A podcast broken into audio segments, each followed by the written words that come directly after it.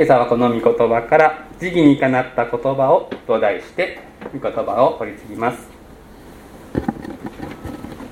さて今お読みしたのは「信玄」という聖書の箇所です。信玄は知恵文学というジャンルに分けられるものです。聖書は66の小さな図書館みたいなものですね。66冊の本が1冊にまとめられたそういう本です。その中には物語もありますし詩集もあります。そして今開いたのは知恵文学という聞き慣れないジャンルだと思いますがそういう文学です。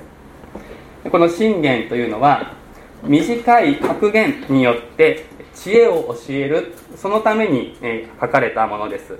さまざまなところから集められてそれを神の霊に満たされた人が吟味しそして並べ書き上げた。これが信玄です。でそういうわけですのでこの信玄の言葉を学ぶ時には信玄にふさわしいやり方をしなくてはいけません。歴史の物語を読むのと同じように信玄を読んではいけないということは、まあ、分かるかと思います。取り扱い方法を間違えますと問題が起こることがある。でそのことを意識しながら信玄の学び方を学びつつここで開かれている言葉を味わっていきたいというふうに思います。まず第一に大前提として信玄が取り組んでいることは神の知恵を実践することだということをお話ししたいと思います。知恵というふうに言われていますからこれは生活の具体的な場面で使えるものです。私たちは日々いろいろなものを選択しながら生きています。選んで選んで選んで生きているわけですね。今日も礼拝に来るってことをきっとどこかで選んでる習慣だったとしても選んでいますね。知恵というのは良い選択良い選びをするためのある種の技術であるというふうに言うことができます。しかし知恵の中には神の知恵と世の知恵あるいは人間の知恵という2種類がある。これが聖書が言わんとしているところです。そしてこの神の知恵と世の知恵は根本的に違うものです。で一般的な日本語の印象ですと神の知恵っていうのはなんか神がかった知恵という印象を持つかもしれません。人間の思考や施策から来たそういう知恵よりも優れているっていう印象です。けれども聖書が言う神の知恵と人間の知恵の違いというのは起源の違いでも内容の質の上下でもなくて目的の違いです。聖書において人間の知恵世の知恵と言われるものは他の人よりも優位になろうとする。他の人よりもうまくやろうとするという意味での成功が目的です。一方で神の知恵と呼ばれこの信玄で推奨されているものは自分の人生において神の望んだ結果を実現するということが目的です。先ほど子供たちと一緒に確認をしましたけれども全てが神様のものであるならばこの与えられ委ねられ預けられたものをどう使ったらいいだろうか自分勝手に使うんではなくて神様が願うことは何なのかっていうことを求めてそれを生きていく。そこに神の知恵が必要になるし神の知恵はそこに人を導くものだということですね。で具体的に22節からの御言葉を見ながら学んでいきたいと思います。22節にこうあります。よく相談しなければ計画は倒れる。多くの助言者によってそれは成功するとあります。でここで成功という言葉があるのでこれがすぐになんかこの世での成功につながるのかな。人生こうやったらうまくいくっていうことが書いてあるのかなというふうに思ってしがい、ま、しがいしやすいですけれどもでもそういうわけじゃないわけですね。で間違った使い方はですねこの御言葉を聞いてあそこの社長はワンマンだからきっとうまくいかなくなる。あの会社はダメだ。みたいな風に判断する。とか逆にあの会社はよく話し合いをしているから業績は伸びていくはずだっていう風に考える。でそれはひょっとしたらそうかもしれないけれどもでもそれはこの御言葉が言おうとしていることではない、ね、もし株式投資をしようとしてですね事業の成功か失敗かをこの信念に照らして判断しようなんていうふうにしたらこれは御言葉の間違った使い方になります。この信玄の肝は神様の前へのへりくだり。ということです。ここで言う計画ここで言う成功っていうのは神様の思いが自分を通してどういうふうに実現していくのかという意味での計画である。でそれを考えていく時に自分は神様ではないわけですから自分が全てのことをよく分かっているわけではないし自分が全てのことの最善の判断を下せるなんていうふうには思わないから。それで相談するっていうことが出てくる。そのことがここで述べられているわけです。ビジネスで他の人よりもうまくやるというようなことだけであればへりくだりはあるいは不要かもしれない。けれども神様が私の人生で望まれていることを達成したいと願うならばへりくだりは必須であります。もちろん神様の知恵を追求した結果この世においても成功するということはありえます。しかしそれはあくまでも副産物であるということを覚えておかなければいけません。そういうわけで信玄は今日読みませんでしたが冒頭のところでこういう有名な御言葉で始め始まります。主を恐れることは知識の始めという言葉です。これは人生で成功したかったら神様を信じなさいという意味ではありません。全く逆です。主を恐れることを人生の目的にしなさい。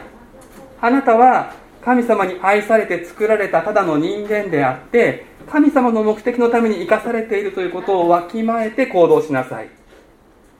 人生の成功の定義そのものをひっくり返しなさい。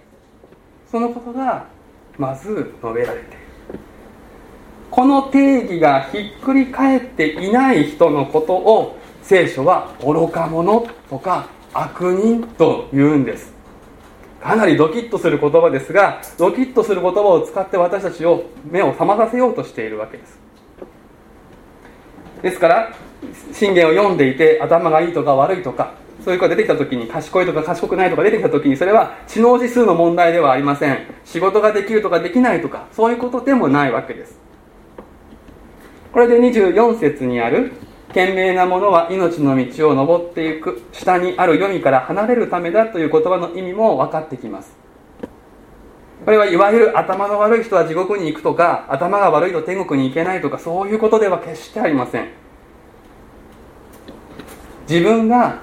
神様の前にいる建てられた作られた人間であるということをわきまえるならば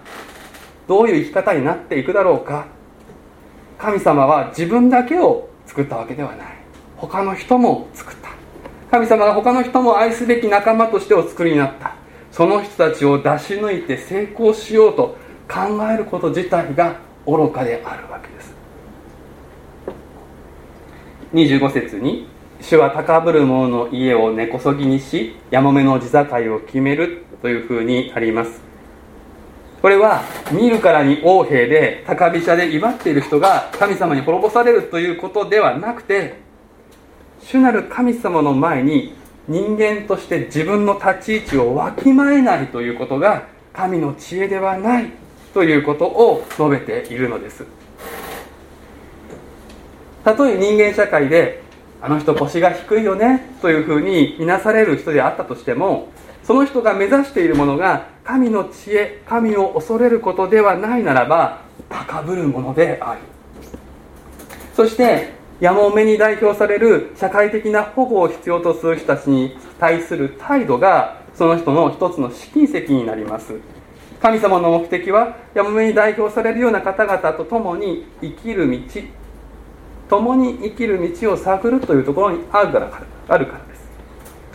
けれども神の目的を見失えば自分の成功という誰かよりも先に行く誰かよりもうまくやるというこの生き方を続けていくならば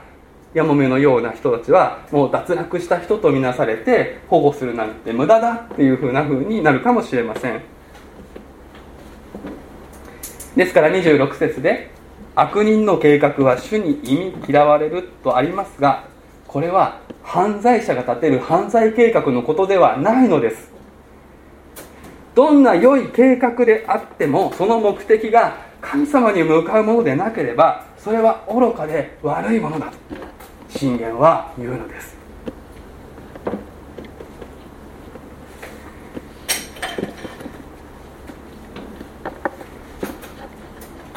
2番目に信玄を読む時にも文脈に気をつけて読むということをお伝えしたいと思います。信玄にも文脈があります。一般にですねこの信玄というのは格言集ですのである説から次の説に移ると話題がガラッと変わるという印象を持つと思います。一つの説で独立した主張をしているように思われます。でそれは確かにそうなんです。けれどもその一節を理解するために周囲との関係を考えなくてはいけないということです。で今日この信玄を取り上げました理由は23節の御言葉が今年度の私たちの教会の標語に関係するからです。23節改めて読みます。適切な返事をすることはその人の喜び。時義にかなった言葉はなんと麗しいことかとあります。この時義にかなった言葉という部分が備えて待とう主の時をと私たちが掲げているこの御言葉標語と関係します。さらに26節を読みますと親切な言葉は清いというふうにありましてこれは親切が花開くために私たちが今この心がけていることとつながるわけです。ですからこの御言葉から学びたいというふうに思って選んだわけですけれどもでもここだけをちょんちょんとつまむと問題が起こってしま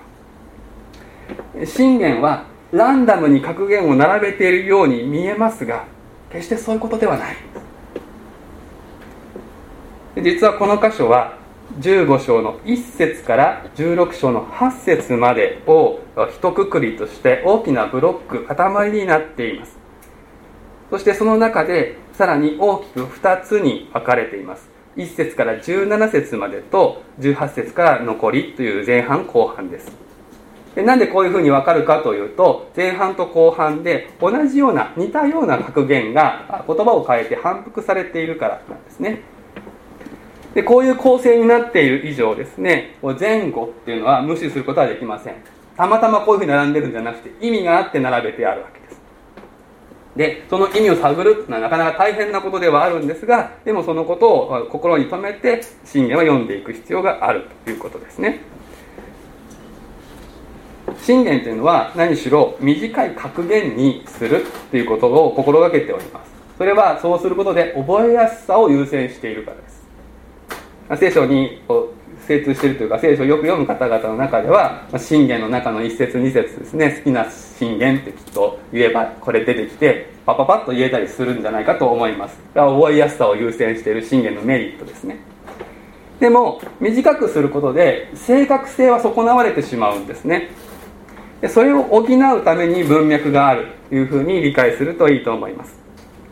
つまり信玄の作者は一つの格言を学び理解するためにこの前後の格言と組み合わせて理解するようにというふうに意図しているわけです。ですからあっちではこう言ってこっちではこう言って補い合っている場合もありますしあっちとこっちで言ってることが違うじゃないかみたいな矛盾するようなことが並んでいてそしてその間にある真理に人を導こうとしているということもあるんですね。なので片方だけ取り出してこれだっていうふうにやるともう片方のことが忘れられてしまいますからそういう意味で読み方気をつけないといけない。さあじゃあこの23節の格言適切な返事をすることはその人の喜び時期にかなった言葉は何と麗しいことかこれは前後を見るとどんなことがわかるでしょうか。まず一つわかることはこの前後にこの23節の格言に似たものがないということが分かります。ないということで何が分かるかというとこの部分がこのユニットの中でひときわ浮き立ってるっていうことです。そこから分かることはこの適切な返事とか時義にかなった言葉を口にできるということがとてつもない祝福なんだということです。さっき神の知恵っていうのは神から来たっていう意味では基本的にはないと言いましたけどもでもこの点に関してはこれは神様からしか来ない。そういう意味ですね。そして前後関係を見ますと22節に相談とか助言ということとこの23節は結びついていることも分かります。先ほどもお話ししましたが神様の前にへり下って自分どうしてったらいいんだろうなと思う人は自分で一生懸命考えても限界がありますから誰かに相談をするっていうことをこうしていくことになります。で23節ではその相談を受けた人のこととしてこの格言があるわけです。助言を求められた側がうまく答えられてその人が自分の人生において神様が望まれる結果に一歩近づけたならばこれほどの喜びはないんだということですね。それは自分の考え自分のアイデア自分の助言が素晴らしいとこ自画自賛するのではなくて適切な返事とか時義にかなった言葉っていうのは相当に難しいわけですから神様のものなわけですからそれを口にできたとすればもうそれは神様が用いてくださったというほかない。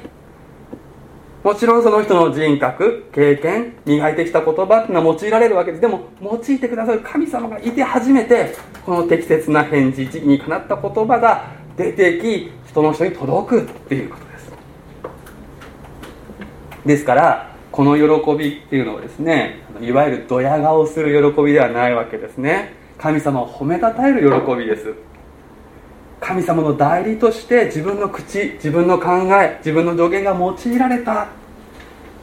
その時助言した側も神の知恵によって行動しているってこともまた分かるわけです。主を恐れる人にとって神様の役に立てるということほど嬉しいものはない。また主を恐れる人にとって同じように主を恐れる人が賢い選択をする。そのことに役立てたならばれは計り知れない喜びです。何度も言いますけれどもその言葉が出てくるのにその人の経験とか知識とか努力や心がけは用いられます。でもその適切な返事時義にかなった言葉自体は神から来る。で牧師という仕事をさせていただいていてその中にたくさんの喜びはありますけれどもそのうちの一つこの喜びがあるなと思うんです。たくさんの方から相談を受けます。そして共にお祈りをしながら何が最善の選択だろうか。それはこの世においてどうしたら成功するかっていうことではなくてどうしたら神様の望みが現実になるだろうかっていうことを考える。一緒にお祈りをしていく。そしてある時思いがけずその人にぴったりの助言を返すことができる。勇気とさらなる信仰がその人に備えられて前進できたりあるいは現実を受け止められたりする。その時その人の顔が輝く。それはもちろんですけどこちらも嬉しくなります。そこにはドヤ顔ではなくて神様が真ん中におられて私たちを照らしてくださってるなってことが分かるわけです。そしてこういう経験は牧師の専売特許ではない。皆さん体験できるものです。教会がこういう喜びで満たされていくならなんと麗しい場になるだろうかと思うんです。お互いに自分の人生の中でどうやったら神様の望みが実現するだろうか。相談し合いそしてそうかと思える助言をそのなる人から頂いたらお互いに嬉しくなりますね。そしてそれがこの町に広がっていくことが私たちの願いですね。この町に住む方々がここかしこで相談し合いここかしこで神様から来る適切な答えを口にしておおこれかと驚きつつも喜んで笑顔がこぼれそれぞれの人生に神様が期待しておられる見業が進んでいくとしたらそれはなんと麗しいことでしょうか？なんと美しいことでしょうか？この町がそういう麗しい町になることを私たちは願っているわけです。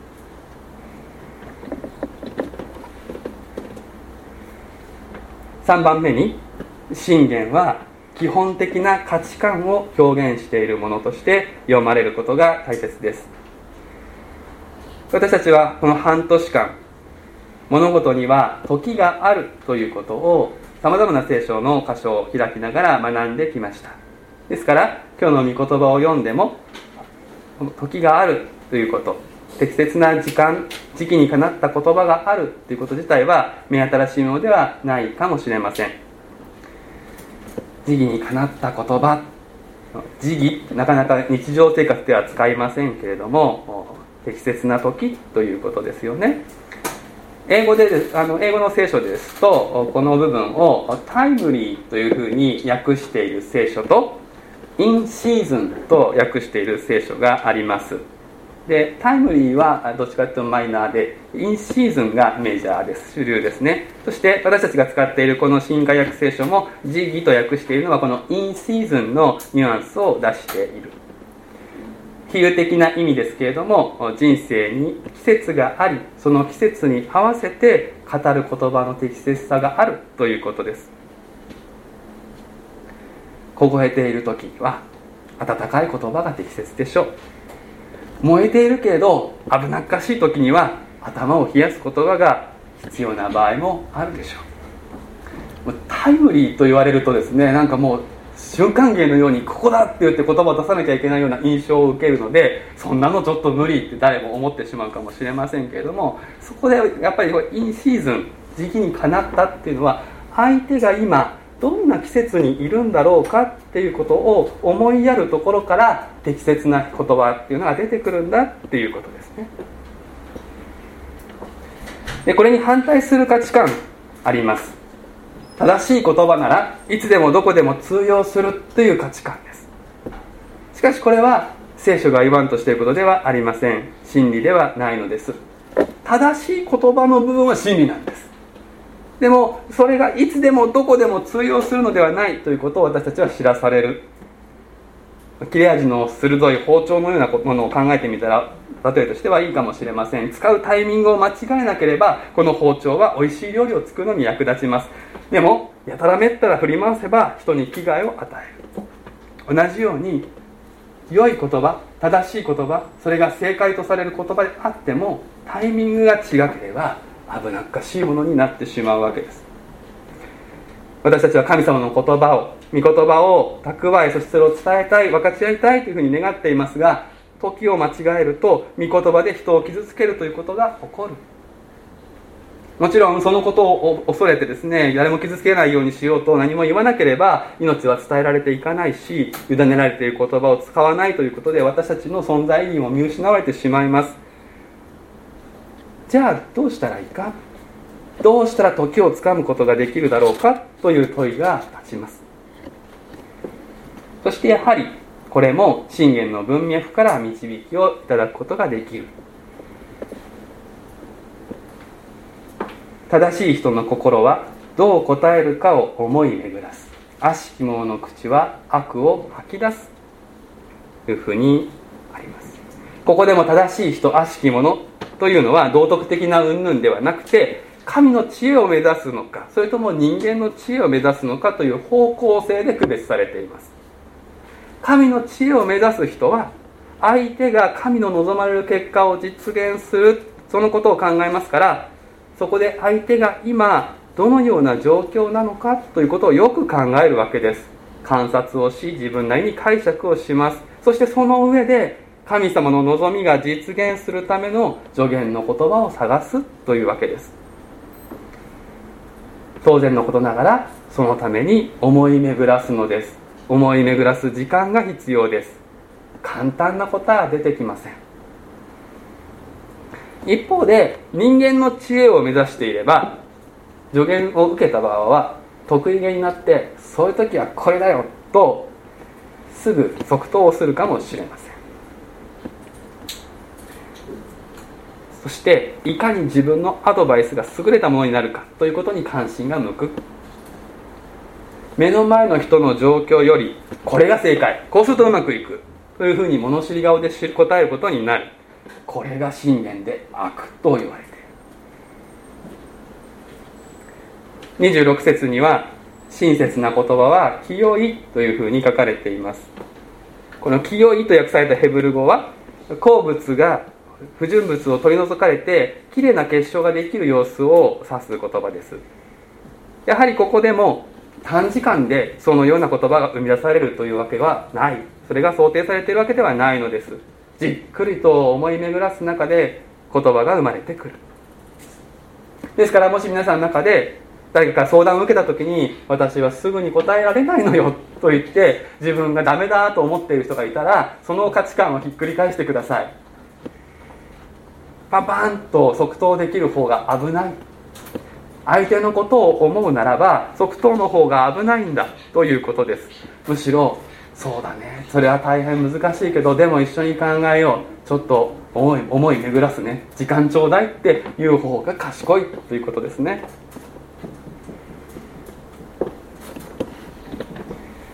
私たちにとって想定外が続いた2020年度の上半期間もなく終わろうとしています。折り返して年度の後半にこれから向かう。親切が花開くために備えて待とう主の時をこの標語を掲げて私たち歩み始めました。そしてこの旧約聖書の各章を紐解きながら学んできましたけれどもこのシリーズはここで終わりとなります。親切な言葉慈義にかなった言葉これが私たちの生活に豊かにあふれるこのことは誰もが願うところだと思います。子育てをしているお父さんお母さんであれば子供たちからの相談に慈義にかなった親切な言葉で返せたらどれだけいいだろうというふうに願うと思います。そのためにはまず私たちは自分の野心を手放してへり下って思いを神様に向けるということから始めます。